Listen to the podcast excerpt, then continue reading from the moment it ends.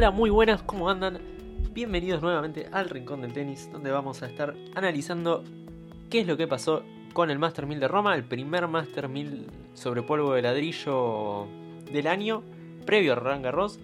Y vamos a también estar analizando lo que va a pasar con el torneo de Hamburgo y previendo un poco qué es lo que puede llegar a pasar con Roland Garros, cosa que haré más en profundidad una vez que tengamos el cuadro, seguramente la semana que viene.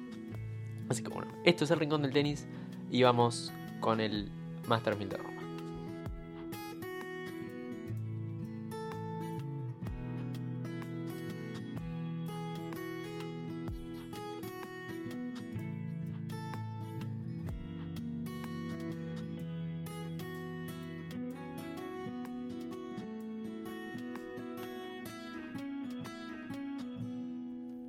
Y si vamos a estar analizando el Master 1000 de Roma, vamos a arrancar como corresponde con los tenistas latinoamericanos, donde tenemos la brillante actuación de Schwartzman, que fue sin lugar a dudas la sorpresa de la semana, una muy grata sorpresa que lo va a llenar de, confianza para Roland Garros. Pero primero tenemos que arrancar con los, con los demás, vamos a dejar a, a Schwartzman para el final. Y en este dejar a Schwartzman para el final, tenemos que arrancar con la primera ronda que nos dejó varias bajas. Nos dejó la baja de Cristian Garín en primera con Bjorn Choric, 6-4 y 6-4. Esto ya lo había adelantado en el podcast anterior. También cayeron Guido Pela, que perdió con Denis Shapovalov, 6-2 y 6-3. Y Facu Bagnis, que perdió con Rublev, 6-4 y 6-4. Todos tuvieron, así como verán, un una primera ronda que no ayudó mucho, no ayudó mucho tampoco, la verdad, todos rivales extremadamente complicados. Después ya en segunda ronda, el que cayó fue Fede Coria contra Berretini 7-5 y 6-1. Berretini el cuarto preclasificado, además del local y un jugador en, claro ascenso que está jugando, jugando muy bien con tiros que son muy sólidos. Pero en primera ronda le ganó a Jean Lennart Straff 6-1 eh, y 7-6, perdón, eh, un rival también, tampoco era un, cuadro que lo ayudaba a Fede que venía de, sortear la, la, quali, pero una primera victoria en Master 1000 para Fede Coria, quien ingresará al, top 100 una vez que esto, que esto se normalice, lo cual es un golazo. Y para cerrar con los tenistas latinoamericanos, como habíamos adelantado antes, tenemos que hablar de Diego el Peque Schwartzman, que Diego ¿qué le pasaba? Con la caída eh, en el US Open con Cameron Norrie, literalmente con su caída en un momento del quinto set, sufrió una lesión en la muñeca que le impedía pegar bien al revés a dos manos, cosa que había, había padecido en su semana anterior en Kitzbühel, donde cayó con Laszlo Jere en, en su segundo partido. En esta semana, ya a partir del segundo partido, ya a través del partido con Hurcax, esta lesión ya había quedado atrás y el revés de Schwarzman cuando corre es un arma letal, es muy regular desde esa zona y puede generar mucho peligro. Es muy difícil jugar contra alguien al que no le puedes encontrar en el revés un, un tiro débil y que te puede, te puede pasear cuando están jugando revés a revés. En primera ronda sacó a Milman, un jugador muy duro. Si no, pregúntele a Roger Federer que ha tenido más de una vez problema con el australiano. Incluso lo había no derrotado porque había se había tenido que retirar eh, pero recuerdo un partido muy duro en Australia hace ya un par de años, donde el físico de Diego dijo basta a partir del cuarto set. Fue 6-4 y 7-6. En segunda, perdón, no en segunda porque como octavo preclasificado tenía un bye en la primera. En tercera ronda, octavos de final, jugaba contra Uber Turkax, el polaco, con un saque descomunal, que es un jugador que a mí me gusta mucho. Recuerdo haberlo visto en un partido de Copa Davis, allá lejos en el tiempo, una serie que jugó Argentina con Polonia. Era un chico que estaba. No tenía ranking prácticamente, estaba 700 del mundo, una, una cosa así. Y así todo hizo un partido muy decente con, contra Mayer, que en ese momento era un top 50 y derrotó a Renzo Olivo, que estaba en su mejor momento, en un año donde incluso le gana a Songa en Roland Garros y lo derrota en tres sets en un partido muy duro. A partir de ahí, Hurkax es un jugador que a mí me genera cierta debilidad, la verdad. Y no la tuvo fácil Schwarman porque perdió el primer el primer set 6-3, gana bien el segundo set 6-2 y en el tercer set se encuentra 4-2 abajo. Contra un tipo con un saque como el de Hurkacz. Es casi una sentencia de muerte. Pero lo puede dar vuelta y lo termina ganando 6-4. No jugando del todo bien, quizás. Pero con mucha, mucha, mucha, mucha actitud. 6-4 un triunfo que festeja. Y con razón, alocadamente, el Peque. En cuartos de final lo esperaba la bestia, lo esperaba Nadal, que venía de ganarle a Carreño Busta 6-1 y 6-1 y a Dusan Lajovic 6-1 y 6-3. Dos jugadores muy buenos en polvo de ladrillo y los había destrozado, incluso unos tiros fenomenales. Parecía que Nadal iba a ser una bestia imparable, pero el Peque lo sorprendió en el mejor partido que le he visto jugar, creo que de siempre. Le gana 6-2 y 7-5 a Nadal.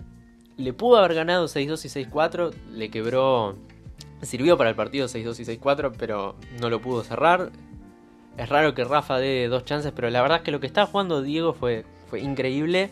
Un triunfazo. Estaba, había perdido en sus nueve enfrentamientos previos con, con Rafa. Así que lo que debe significar para él haberle ganado a Nadal. Sobre todo recordando ese partido de Roland Garros del 2018, donde Diego estaba 6-4 y quiebra arriba en el segundo y un atraso por lluvia termina sacándole el momento y Rafa cuando vuelve eh, entra hecho una bestia y, y, lo termina ganando en 4 sets. Acá se pudo desquitar y la lluvia esta vez no le impidió llevarse el partido. Al otro día tenía una dura prueba también contra Denis Shapovalov en un choque de jugadores que tenían que ingresar al top 10 porque si Schwarman ganaba el torneo quedaba 9 del mundo y Shapovalov, si Schwarman no ganaba el torneo, ya con haber llegado a las semis iba a ser un top 10. Y en un partido realmente de lo mejor que viene el año, no me quedo corto, creo que es el mejor partido que viene el año, le gana 6-4, 5-7 y 7-6 en un tiebreak para el infarto, un tercer set, un tercer set para el infarto, donde Schwarman estaba, quiebra, quiebra abajo, recupera, se pone 4 iguales, Shapovalov saca para el partido 5-4, Schwarman vuelve a quebrar, fuerza al tiebreak y se lo lleva para lograr su primera final de Master 1000. Creo que si me decían que cuando arrancaba el torneo que Schwarman iba a meter la final no lo podía creer, pero ni de casualidad. Para mí, ya llegar a cuarto de final y perdiera con Nadal 6-2 y 6-2 era meritorio. Por el parate y por quien tampoco venía jugando quizá de la mejor forma. Pero hizo un torneo increíble. Y bueno, en la final lo esperaba.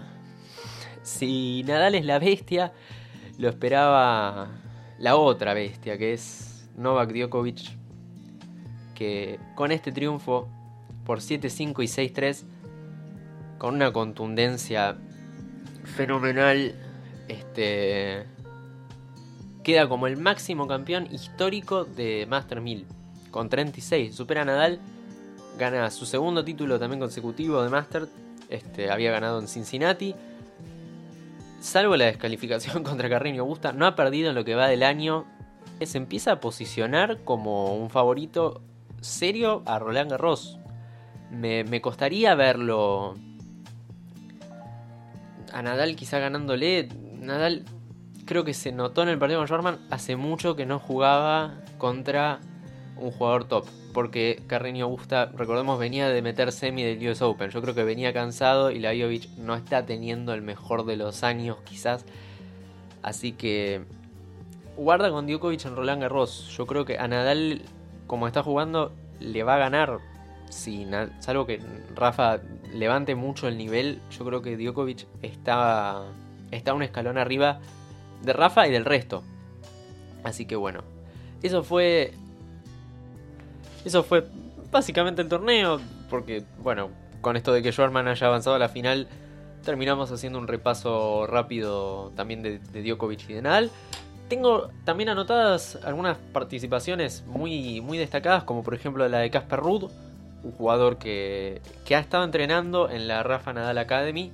Se le nota, se le nota una mejora muy importante al noruego, que va a ser top 30 por primera vez en su carrera, que le ganó a Matteo Berretini, que tuvo set point para llevarse el primero contra Djokovic, metió semi, digamos, un jugador también a tener en cuenta para esta temporada de polvo.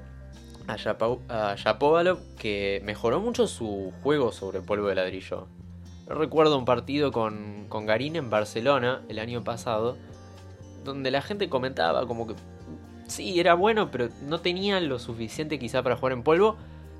Y este año metió semifinal en Roma, se ha metido en el top 10, ha hecho un cambio de cabeza muy bueno, está jugando siempre, siempre fue muy agresivo la gracia del, creo, del juego del Chapo es arriesgar mucho y creo que está metiendo bastante más de lo que metía el año pasado. Ya en la ATP Cup había notado un cambio positivo en el canadiense y es un jugador que hay que tenerlo, hay que, hay que seguirlo de, cerca, siempre hubo que seguirlo de cerca, creo que él siempre fue un jugador que estuvo muy destacado por, su irrupción en, el torneo, en el Masters de Canadá, donde le gana a Del Potro y a Nadal en, un primer torneo ATP, o sea, es una, una salvajada y bueno, ha, ha sabido responder a lo que se esperaba de él.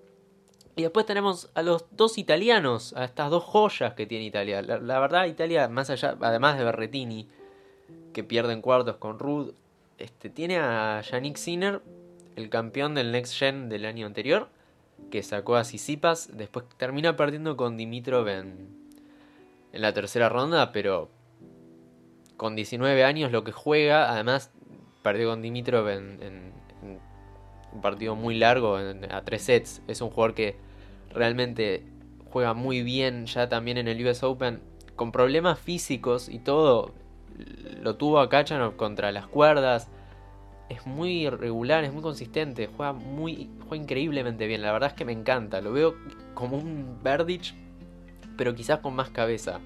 Quizá pueda hacer lo que Verdich no supo terminar de ser por su inconsistencia mental.